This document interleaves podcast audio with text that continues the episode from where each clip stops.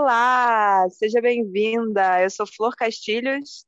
E eu sou Lívia Raimundo e você está na Rádio Bem Nutrida. Muito bem. Então, no episódio de hoje, a gente quis definir um pouco os termos que a gente usa, é, tanto aqui quanto nas outras plataformas de conteúdo que a gente tem, para vocês entenderem um pouquinho mais sobre quais são os conceitos básicos que regem esse nosso trabalho, né? E para quem está chegando agora também entender um pouco mais o beabá, do que, que a gente fala aqui, como a gente olha é, para a alimentação, para a rotina de alimentação, tudo mais. E também vai servir para caso você tenha alguma dúvida em relação a termos, você pode vir para esse episódio tirar suas dúvidas. Vamos Acho começar. que a gente podia começar falando né, sobre o comer intuitivo, que é a... É, gente, a gente vai fazer uma coisa um pouco mais né, é, conceitual hoje, porque realmente falta, às vezes, a gente percebe que a gente fala os termos sem ter certeza se vocês estão acompanhando ou têm conhecimento do que a gente está falando, né? É, então, Algumas coisas são mais óbvias, outras nem tanto, então a gente quer só pontuar as coisas. Eu vou começar falando do que é o comer intuitivo. Caso você né, nunca tenha ouvido falar sobre isso ou tenha um conhecimento muito, muito pequeno ainda, esse termo surgiu na década de 90 com duas nutricionistas norte-americanas que lançaram um livro é, homônimo, né, tipo com o mesmo nome, Comer Intuitivo em 95. Basicamente, é uma forma de comer guiada por sensações físicas, né, de fome e saciedade. Então, você a ideia é de começar a comer com fome e parar de comer quando saciada. Isso implica que você tenha que ouvir mais o seu corpo e depender menos de recursos externos, ou seja, de um papel ou de qualquer pessoa te falando quais horários é certo comer, é melhor comer e o que é certo ou melhor comer, né? É, é uma forma de comer que busca esse resgate da autonomia alimentar que você consegue ter, né, ouvindo sinais do seu corpo, que todo mundo tem, e também da sua individualidade, ou seja, você ter ali é, as suas preferências, as suas experiências, as suas memórias, e você valorizar tudo isso conforme você come. É, é, a gente tenta, né, na ciência nutricional, fazer malabarismos às vezes, mas a gente esquece que só a pessoa em si pode saber se ela está com fome ou não. Só a pessoa em si pode saber o que ela quer comer em cada momento. Tipo, a gente, né, pode ter o plano perfeito, entre aspas, né, nutricionalmente falando, mas isso não significa que você vai, uma, seguir, ou duas, gostar de seguir aquilo na prática, no seu dia a dia. Uma coisa que eu vou pontuar e que é muito importante e que né, não é anarquismo, ou seja, a gente não está falando que é contra a ciência, que é pelo contrário, a gente tem cada vez mais estudos que suportam a ideia de que os seres humanos são autônomos e competentes para comer sozinhos, né? E vem justamente dessa ideia, então, da gente combater essa vertente que diz que a gente tem que seguir um determinado estilo alimentar único e específico para conseguir se nutrir bem. É, e justamente quando a gente resgata essa autonomia, a gente combate então comportamentos muito banalizados, né, de dieta e de é, pesagem, comparação, da gente colocar o valor no corpo, ou a moralização da comida, a gente ter tudo isso desconstruído para que a gente possa então se alimentar genuinamente bem, né, com coisas que nutrem a gente de verdade. A gente acaba achando que não sabe comer e tudo mais, né, porque lida com o alimento muito como o valor nutricional dele, né? Mas eu acho que justamente é, trazer essa responsabilidade para nós mesmas faz com que a gente esteja mais conectada mesmo, né, com o nosso corpo, porque a gente vai decidir o que comer através de uma observação mais curiosa, né, do que do que cada alimento faz com, com a gente, né, com o nosso estado físico, emocional, é, o que que vai confortar a gente agora assim, aliando isso com fome, né? Aliando isso com, é, com a, o, a necessidade física de comer. Acho bem interessante porque você acaba é, tendo mais intimidade, né, com o seu próprio corpo. E, sim, e vem justamente desse resgate que a gente perde fazendo tantas dietas, entende? A gente, né, começa a delegar a responsabilidade de o que eu vou comer para outra pessoa, né? E é meio que a mensagem que passa para mim, invariavelmente, é de que eu não sou competente para isso, né? Que eu não sou boa o suficiente ou tão é, é, inteligente o suficiente para saber quanto meu corpo precisa. É, tem, o, comer intuitivo ele é baseado em três pilares, que eu vou falar brevemente porque são importantes. O primeiro é a permissão incondicional para comer, que é justamente a ideia de que você pode comer de tudo, você não tem que compensar justificar o que você gosta, nem a hora que você vai comer. Então, não importa o que você comeu ontem, o que você vai comer depois, você pode comer o que você quiser agora, né? Porque você pode. A permissão, ela é incondicional para comer o que você quiser. O segundo pilar do comer intuitivo é justamente comer para atender necessidades fisiológicas e não emocionais. E isso engloba automaticamente uma, uma, uma revisão do comer emocional, né? Então, a gente ter ali a percepção de que se você busca comida para outras coisas que não fome, isso também tem que ser revisto, porque isso não é funcional para o seu corpo, né? E por fim, a gente tem uh, usar esses sinais internos de fome e saciedade para determinar o que, o quanto e quando comer. Então a gente para de depender de regras externas e começa a olhar para dentro para buscar respostas de que hora, o que e o que, que eu vou comer agora. Então, comer intuitivo é basicamente isso. Acho que ficou resumido. É, Mais resumido que isso não dá. É. Então, pode é, até porque tem mil vertentes, né? Assim, aliás, mil, mil coisas para depois, né? Quando a gente vai colocar na prática, mas enfim. Exato. O, o movimento intuitivo, ele é mais ou menos na mesma linha do comer intuitivo, que é a, a ideia de que a gente deve respeitar as necessidades de movimento e de descanso do nosso corpo, né? Fazendo com que o exercício físico seja um espaço de integração, de desafio e de celebração das potencialidades do seu corpo, né? E não uma forma de consertar é, ou de moldar esteticamente o seu corpo. E, e a partir disso, a gente também parte de uma observação interna mesmo, de sensações, como você se sente fazendo aquilo, é, quais são as sensações depois também, se você se sente bem, se você se sente mal, é, qual é a sua energia do momento. E isso não significa também que você, ah, vou fazer então só quando eu quiser e estiver muito inspirada. Não, porque a gente também tem que ter uma noção de que o exercício físico a longo prazo e de uma maneira constante nos faz bem. Então, você também pode dar uma chance, né, para o seu corpo de experimentar uma constância naquilo até que ele se acostume. Mas é, o que eu acho que a gente é realmente contra quando fala de movimento intuitivo é essa coisa de tipo, tô muito cansada, não dormi nada, mas eu tenho que malhar, eu tenho que ir. Você não tem que nada. A, uhum. a prioridade é você respeitar o que te faz bem, em termos de movimento, em termos de alimentação e tudo mais. Então é, é tudo uma. É, é tudo uma grande confluência para o seu bem-estar, né? Que a gente está falando aqui. Sim. Isso puxa muito o último episódio que a gente falou de movimento, né? Da ideia de que não é uma coisa que tem que ser punitiva e nem ocupar um espaço na sua vida maior do que precisa ter, né? Tipo, a gente ali ter a percepção de que a gente gosta de se mexer, né? Eu, eu gosto, a Flor também gosta. É, acho que todo mundo que experimenta uma coisa gostosa de, de fazer vai gostar, né? Tipo, porque é gostoso mesmo, é prazeroso. Uh, mas com certeza manter isso no, no lugar de saúde, né? né? Isso, a, como você tinha falado antes do, da alimentação intuitiva, quando comer começa a ocupar outros espaços que não de nutrir o seu corpo fisiologicamente, não que a comida seja só isso, mas vamos olhar para ver se isso está uhum. funcional, né? E o, o movimento é a mesma coisa. Pô, mover bastante é legal, que bom, mas vamos olhar se isso está saudável e adequado para ter uma vida assim equilibrada, ou se você está colocando demais por algum medo, né, hum. por é, uma expectativa de, de ganho de alguma coisa, enfim. Isso não pode estar tá na frente da sua saúde, né? Isso pode existir uma, né, uma, uma vontade de alcançar um objetivo, mas não pode estar tá na frente da sua saúde, nem física, nem mental, nem emocional, enfim. Justamente. Uhum. Falando em emocional, vamos falar ah, de boa. é, é uma coisa que eu, é, eu falo tanto disso que eu já, já vi uma coisa tão automática, mas às vezes acho que falta a gente né, conceituar algumas coisas bem importantes. Primeira coisa que eu vou te falar, não é nem, não é nem assim o que é, é, é, perceber que a comida, né, ela tem um componente emocional, se você é humana, que a gente não vai ignorar.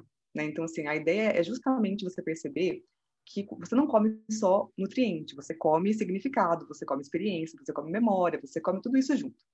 E quando eu falo de comer emocional no meu conteúdo, né, no, no nosso projeto, nos atendimentos, nos grupos, tudo, não é essa coisa bonita é, e, e, afetiva da comida, tá? Tipo assim, eu tô dando um passinho além.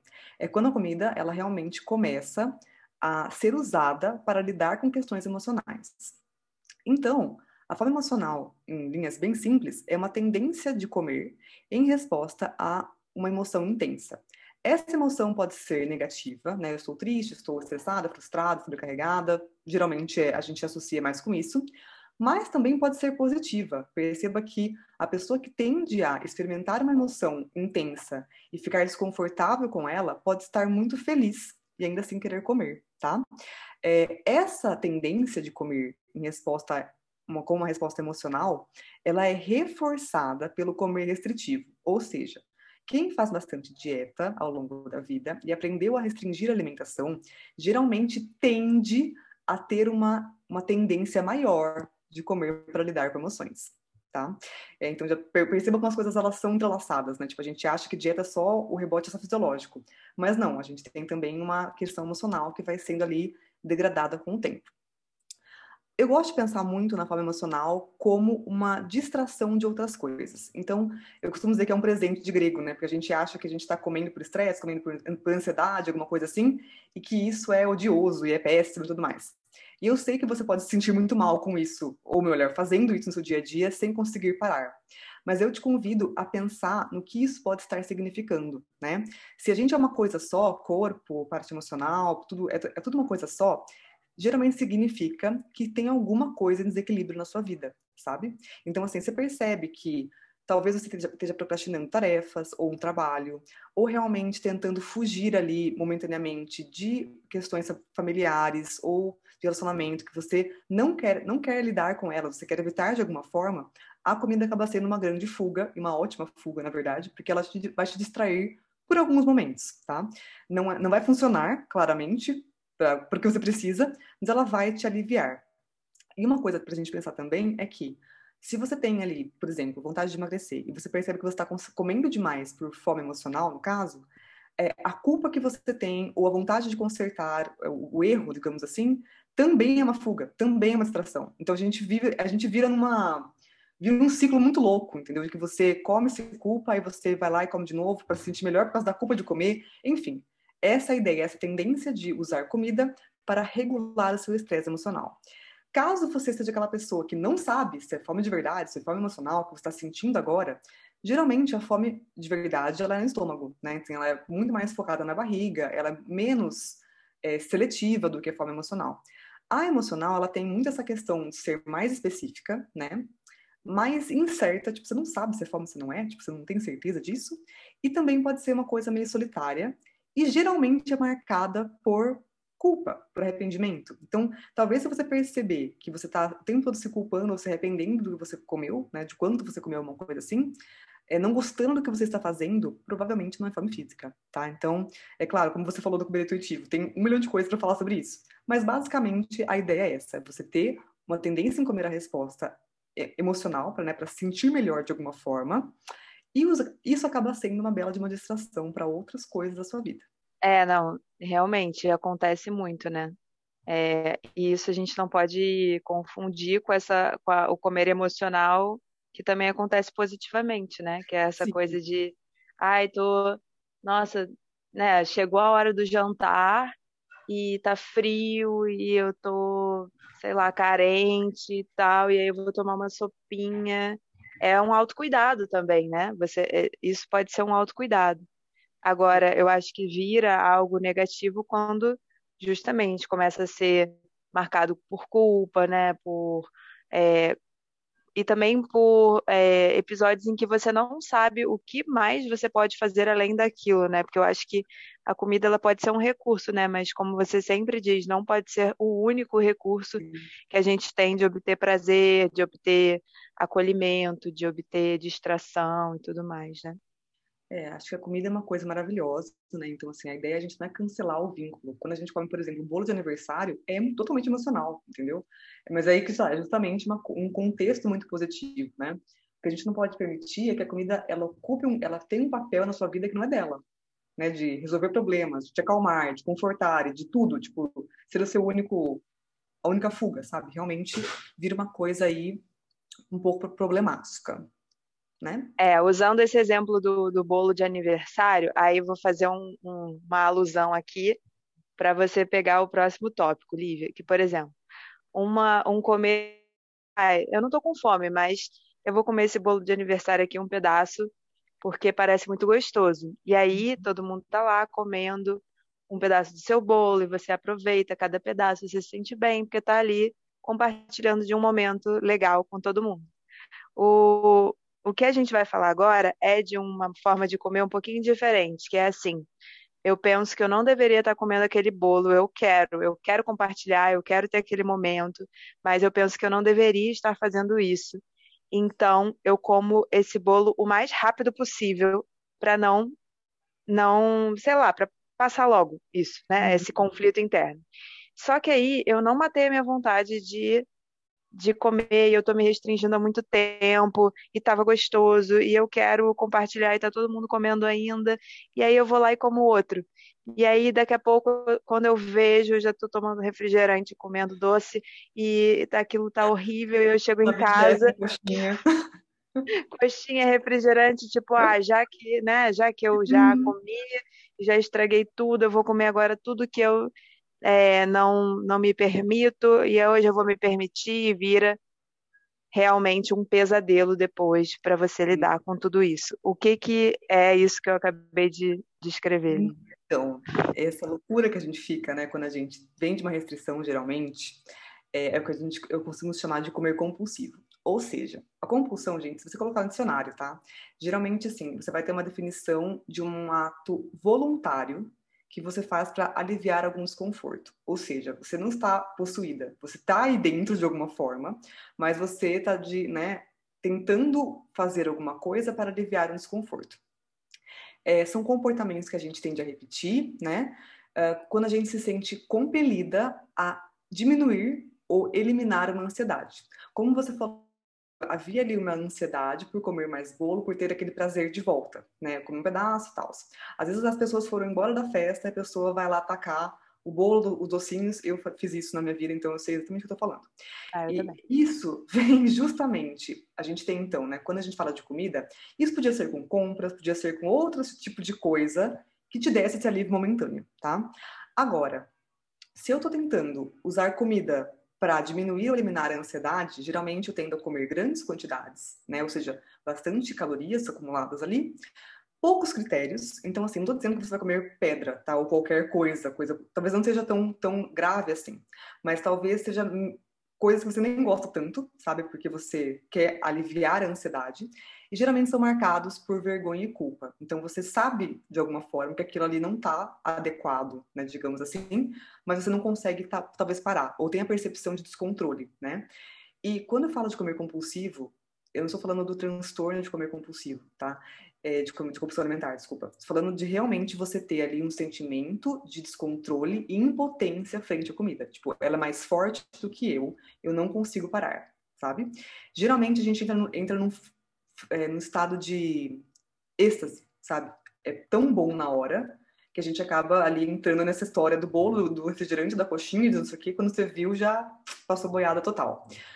É, e depois que a gente pensa nisso, se você percebe que você tem esse tipo de impulso, essa, sensação de perda de controle, em que você come muito rápido, come ali sem fome, grandes quantidades de comida, se você não para quando está saciada, se você tende a fazer isso fora das vistas dos outros, geralmente a gente não faz na frente dos outros, a gente faz por baixo do pano, e você tem aquela, aquela angústia sobre o que você está fazendo, é um estado de compulsividade, que pode ou não chegar numa compulsão alimentar. E se você percebe que é muito frequente, e é sem critério nenhum, procure ajuda, tá? Tem pessoas, equipes multidisciplinares para tra trabalhar com compulsão alimentar, tá?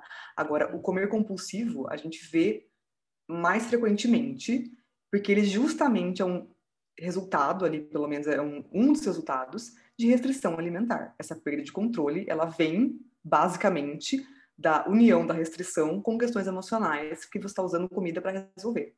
Acho que é aquele momento em que você é, já tem que lidar com outra coisa e não aguenta mais essa coisa da restrição, que é uma demanda muito grande, né, para o nosso cérebro e tudo mais. Sim. Mas, enfim. E geralmente.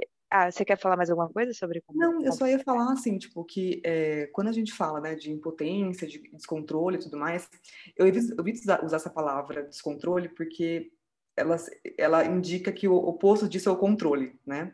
Ah, e verdade. que eu não é o que eu tento pregar. Mas eu entendo. Então, às vezes eu me refiro ao descontrole e ao controle porque quando, né, tipo, a gente tem ali pessoas mais leigas ouvindo isso, talvez elas entendam mais a mensagem, porque é o que eu entenderia há muitos anos atrás, entende? O descontrole e o controle. Então, se você percebe que você está num estado de descontrole muito frequente e você usa a comida para aliviar angústia e ansiedade, geralmente isso é comer compulsivo, certo? Certo. É, e é bem importante essa questão que não dá para você combater é, compulsão alimentar ou comer compulsivo com mais controle. É por isso que a gente está aqui indicando a procura de profissionais uhum. adequados para isso, né?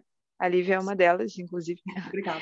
É, mas porque é, não é não é como a gente pensa que, que vai acontecer. E aí, justamente falando sobre todos esses termos que a gente está usando e tal, tudo isso é muito contra-intuitivo não é contra-intuitivo, mas vai muito contra o que é falado né, nos dias de hoje sobre o que, que é positivo, o que, que é, é negativo na alimentação e no exercício físico. A gente está realmente nadando contra a maré, por isso que é importante a gente estar tá trazendo como a gente vê, porque é, é muito novo né, essa tendência, né, Liv, de, de olhar de uma forma mais integrada para tudo, né?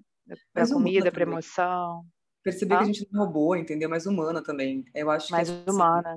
Não é descartar a ciência, nada disso. Pelo contrário, é você perceber que talvez a gente não precise de tantas regras, de tantos pode não pode na vida, porque isso não está ajudando, sabe? Assim, a gente está tem números cada vez maiores assim de, de doenças crônicas, então é, essa quantidade de regra não está garantindo que as pessoas comam bem, né? É, sem dúvida. E grande parte da, desse, desse comer mal, entre aspas, né? Quero dizer assim, uma alimentação pobre, nutrientes e tudo mais, vem de uma desconexão brutal com o corpo. Tipo, a pessoa não sentir o efeito dos alimentos que ela come no corpo dela, né? É, resgatar essa questão de conexão com o corpo, de sinais de fome e necessidade, e também de como a comida faz você se sentir, né? É, eu acho que, assim, é, um, é uma grande saída, sinceramente, se você me perguntar profissionalmente, eu acho que é a melhor saída que a gente teve até hoje entendeu? Para tentar realmente cuidar melhor da população, sabe? É. Bom, é, a gente agora vai falar um pouquinho sobre essa questão de autoestima, autoimagem, porque a gente sabe, né, que é muito frequente que pessoas que tenham uma relação mais conturbada com comida também tenham uma relação muito conturbada é, com a sua autoimagem, autoestima, é, se vejam feias e se achem gordas ou se achem inadequadas de alguma maneira. E, e na verdade a gente não sabe, né, quem nasceu primeiro, o ovo ou a galinha, porque é um pouco isso, né? Quanto mais você tem problemas em relação à comida, piora a sua autoimagem e autoestima, e quanto mais você também se vê ruim, a sensação, né, a relação com a comida piora, enfim. Então, é, só para trazer uma conceituação daqui do que é autoimagem, autoimagem, ela é como a pessoa se vê, como a pessoa se descreve em diferentes esferas da vida. Então, a gente ainda não está falando de valoração, né? A gente só está falando assim de como a pessoa se vê, ponto. Então, ela pode variar de acordo com o tema. Por exemplo, é, como você se vê é, em relação ao seu corpo, como, se você, como você se vê dentro de um grupo de pessoas, como você se vê em termos de personalidade, tudo mais. É, essa autoimagem é principalmente construída com experiências da infância, mas também pode ser reprogramada por experiências da vida adulta, principalmente se você tem um acompanhamento terapêutico, se você é, tem profissionais também te ajudando nesse sentido, né? É, já a autoestima, ela já é essa parte de valorização. O que você valoriza em você, o que você não valoriza, o que você acha que falta. Isso constrói a sua autoestima, que pode ser uma baixa ou alta uhum. autoestima, ou uma autoestima boa ou ruim. Enfim, uhum. se, se você, no plano geral, se sente bem ou se sente mal em relação a você mesmo. Isso também pode estar isso também pode ser diferente, né, em várias esferas da vida. Por exemplo, a pessoa pode se considerar alguém muito inteligente, competente no trabalho, porém se achar muito feia, achar que o corpo dela é ruim, Enfim, então, é, mas no geral, eu acho que você pode é, conseguir determinar se você tem uma, uma autoestima boa, se você se sente bem em relação a você, ou se você tem uma baixa autoestima, se você acha que você não é merecedora, se você se acha insuficiente e tudo mais. E só um adendo rapidinho, é essa uhum. questão de autoestima, né, dessa questão de ser merecedora, ser suficiente, não sei o quê, é, pega muitas mulheres, né? A gente tem uma, uma síndrome da Mulher Maravilha, né? Da gente ter que ser perfeita e dar conta de tudo tudo mais. E justamente essa baixa autoestima, gerada pela essa percepção de que eu não faço o suficiente, de que eu não sou boa bastante, etc e tal, é um dos principais é, combustíveis de uso de comida para conforto emocional. Né? Então, assim, isso é uma coisa importante a gente perceber, que as coisas estão entrelaçadas muito profundamente. Sentir-se o suficiente, né, que eu falo assim, essa, ter essa autoestima mais elevada, essa percepção de que você é boa bastante, tudo mais, é, isso geralmente alivia muito a busca por comida para se sentir melhor, tá? Então, assim, percebam que as coisas estão conectadas, né, obviamente. Sim, a gente parte muito de uma, de uma premissa errada, né? Do tipo, é, primeiro o corpo tem que estar tá esteticamente adequado para depois eu poder cuidar do meu emocional, para eu poder cuidar, né? E na verdade, é, se você cuida do seu emocional, você vai melhorar, inclusive, a maneira como você se vê, e, uhum. né? O seu, a sua própria visão de você mesmo, porque é claro, né? Como é que você é, você não é só uma imagem, então por exemplo, não tem aquela história, né, de quando você conhece uma pessoa, a princípio você não achava ela tão bonita, mas você vai conhecendo mais ela e vai achando ela interessante, bonita, atraente e tal. É justamente por isso, porque nós somos um, uma, um grande emaranhado de coisas. A gente precisa olhar mais para essa parte interna que acho que foi muito negligenciada, né? E um último adendo, é, ah, sim. Claro, claro. Isso, é assim, é uma coisa que eu falo sempre, acho que vale falar de novo é que a autoestima elevada, né, ela não vem de brinde quando você emagrece, né? Assim, né? É. Usar um jeans 38 não é garantia, pelo contrário, de que você vai ter uma autoestima elevada, né? E as mulheres, a gente, a gente te, tende a ser é, levada a acreditar que, ah, se eu tiver num padrão corporal X, Y, Z, eu vou me sentir ABCD, né? Tipo, eu vou ter ali uma, uma, uma sensação de valor interno aumentada, alguma coisa assim. Não estou dizendo que não pode se sentir mais ou menos bonita, nada disso. Agora, essa autoestima não é só beleza, né? Então, como é muito importante dizer isso, porque não vai vir dessa forma, tá? Tipo, pelo contrário, é um, um trabalho de vários fatores. Assim, tipo, se você perceber que você é, tem direito de viver a sua vida bem e, ser amada, valorizada e feliz, né? Como você é, independentemente do seu corpo. Isso geralmente leva você a um estado emocional positivo, no qual você tem uma regulação alimentar melhor.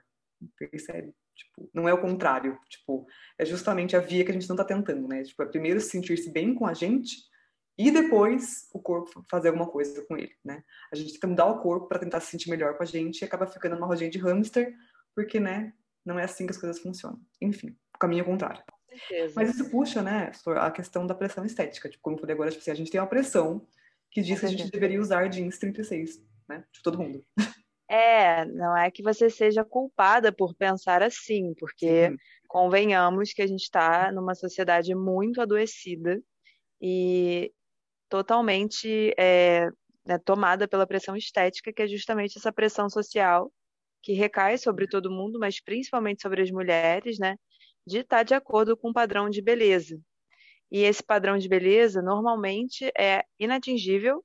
Na verdade, ele é inatingível, ponto. Ele não é atingível para ninguém, porque eu acho que é, tem duas, duas esferas aqui no meu ponto de vista, né? Uma pessoa que está totalmente fora do padrão, que é super excluída, e uma pessoa que está uhum. teoricamente dentro do padrão e que para ela se encaixar é uma infinidade. Então, por exemplo, a pessoa pode é. ser magra, e branca e, né, que é o que o padrão estético diz.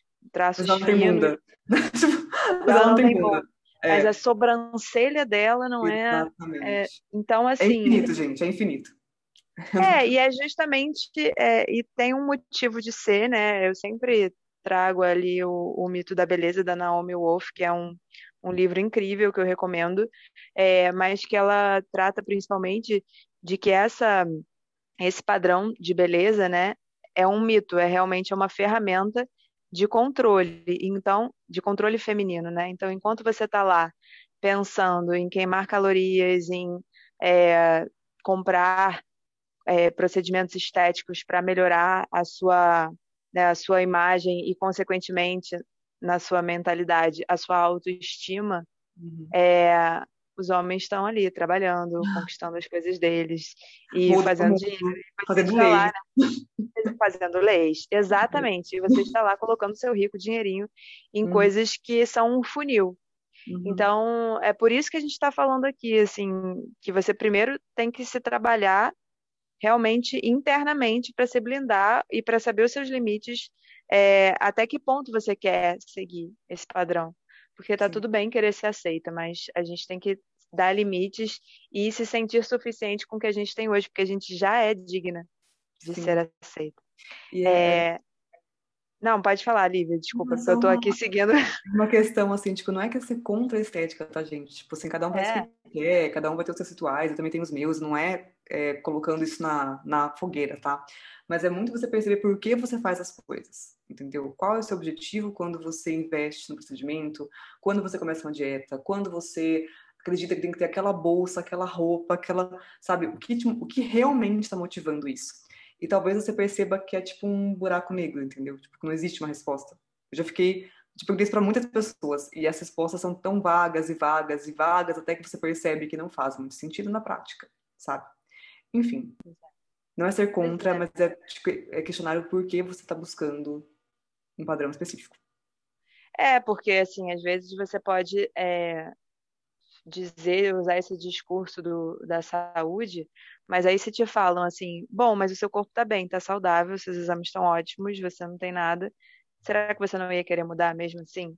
É. E se te falassem, olha, isso vai fazer um pouco mal para a sua saúde. Será que você não ia querer mudar mesmo assim? Uhum.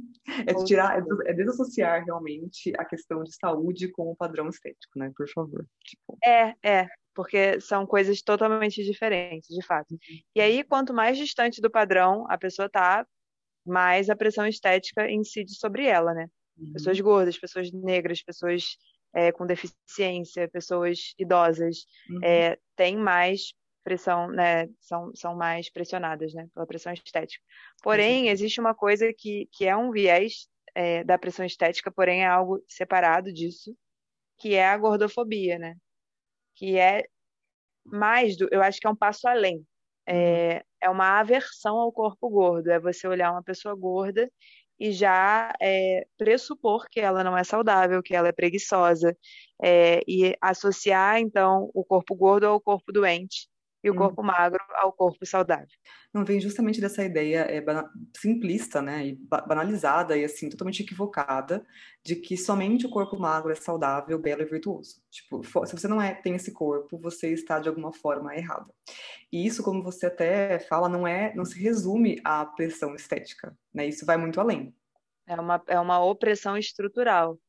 Sim. Porque a sociedade não está pronta para agregar pessoas gordas em todos os seus serviços. Então, é, pessoas gordas têm dificuldade de andar de ônibus, têm dificuldade de andar de avião, de encontrar um atendimento médico. Sim. É muito mais estrutural, é muito mais e muito mais permeado. Em...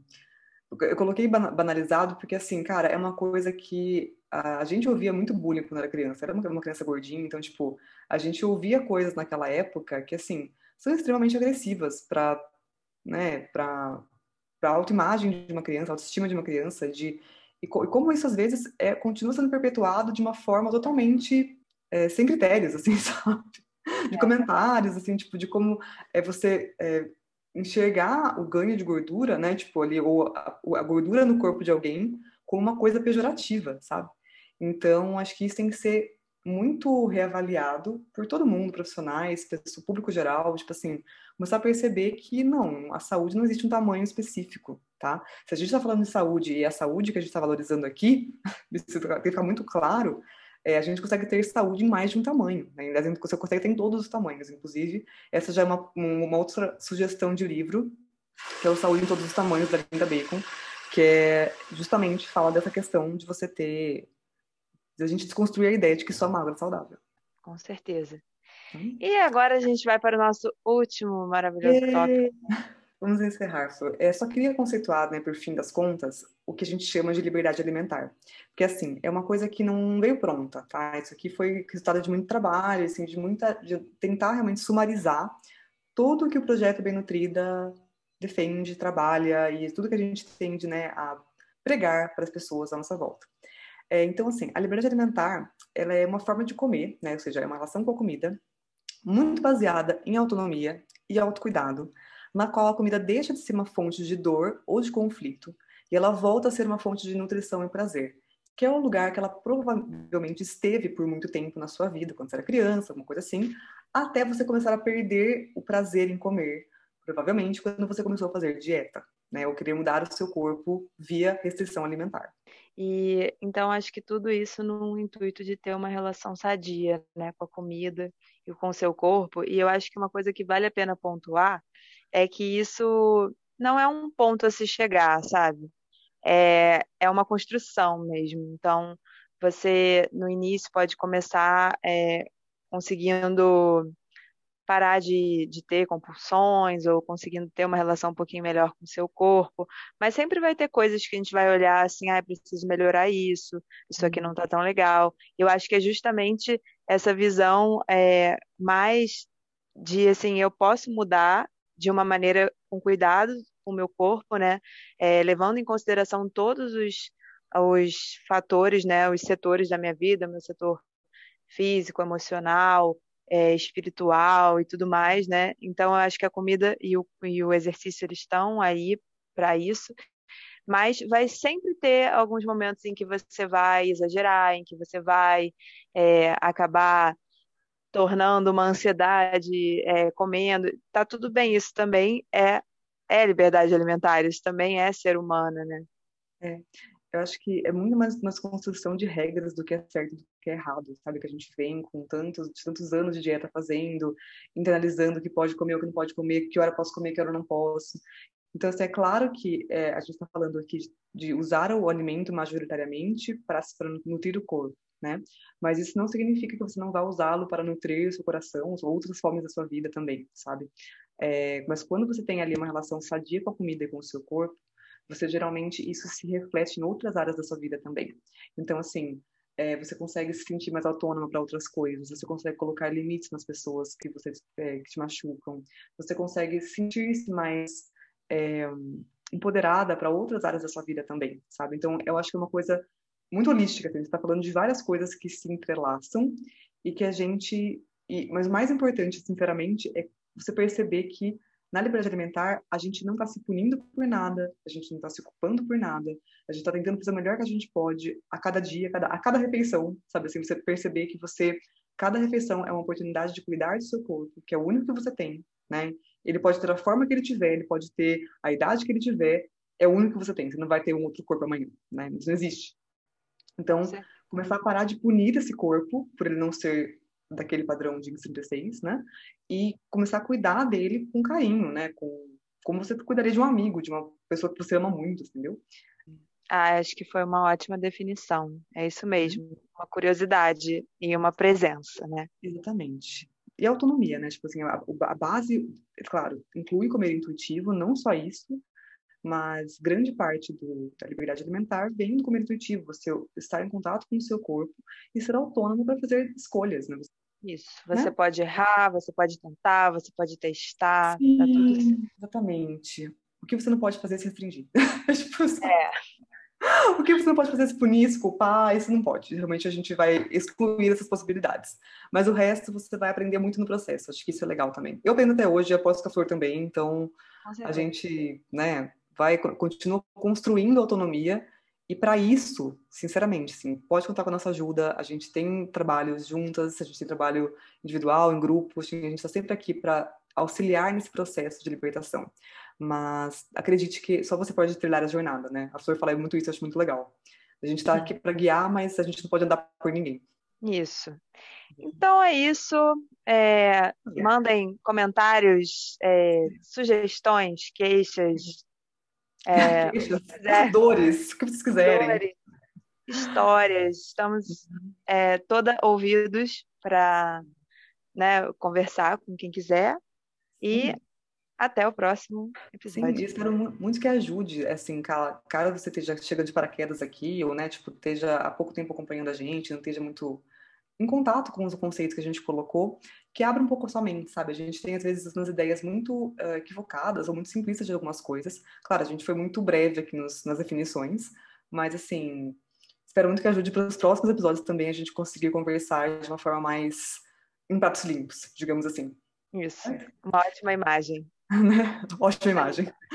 tá certo, então, Flor, obrigada, viu? Um beijo. Muito obrigada, um beijo. Até a próxima, gente.